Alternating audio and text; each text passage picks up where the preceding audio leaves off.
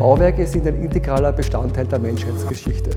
Sie spiegeln Politik, Wirtschaft, die gesellschaftlichen Entwicklungen von Beginn der Menschheit bis zum heutigen Tage wieder.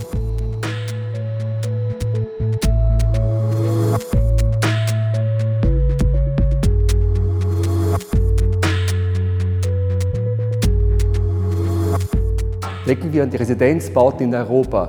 Denken wir an die bedeutenden Villenbauten in Amerika von Frank Lloyd Wright. Oder denken wir an die Ringstraße. Dieser wunderbare Prachtboulevard spiegelt die gesamte Vielfalt der Stile wider. Ob Deutsch, ob Griechisch, ob Renaissance, ob Barock, bis hin zur Moderne eines Adolf Loos oder eines Otto Wagners, der Begründer des Jugendstils in Österreich, dessen 100. Todestag wir dieses Jahr begehen.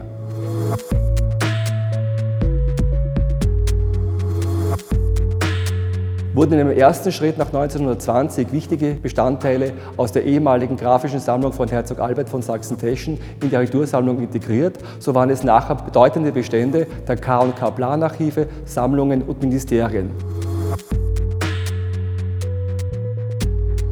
Gleichzeitig kommt aus der Hofbibliothek der so bedeutende Atlas Dosch in die Albertina, der mehr als 1000 Blätter zu den bedeutenden Barockarchitekten Francesco Borromini umfasst.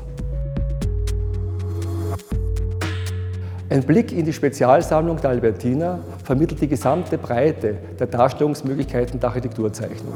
Sie umfasst heute 40.000 Zeichnungen und 130 Modelle, beginnend von der Skizze, der ersten Manifestation eines rein abstrakten Gedanken bis hin zur Reihenzeichnung, der bekannten Aufriss, Schnitt und Grundriss, der speziell für die Bauausführung gedacht ist. Da aber viele Bauherren diese Art der Darstellung nicht lesen konnten, entwickelt sich Perspektive, die dreidimensionale Darstellung eines Bauwerkes. Am Ende dieses Prozesses steht ein Dedikationsblatt.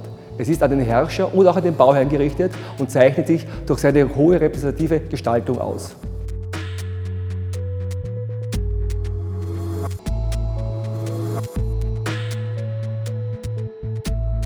Als berühmt und weltweit bekannt sind vor allem die Architektennachlässe in der Albertina zu sehen. Beginnen mit Francesco Borromini bis hin zu Adolf Loos, Clemens Holzmeister oder Lois Welzenbacher.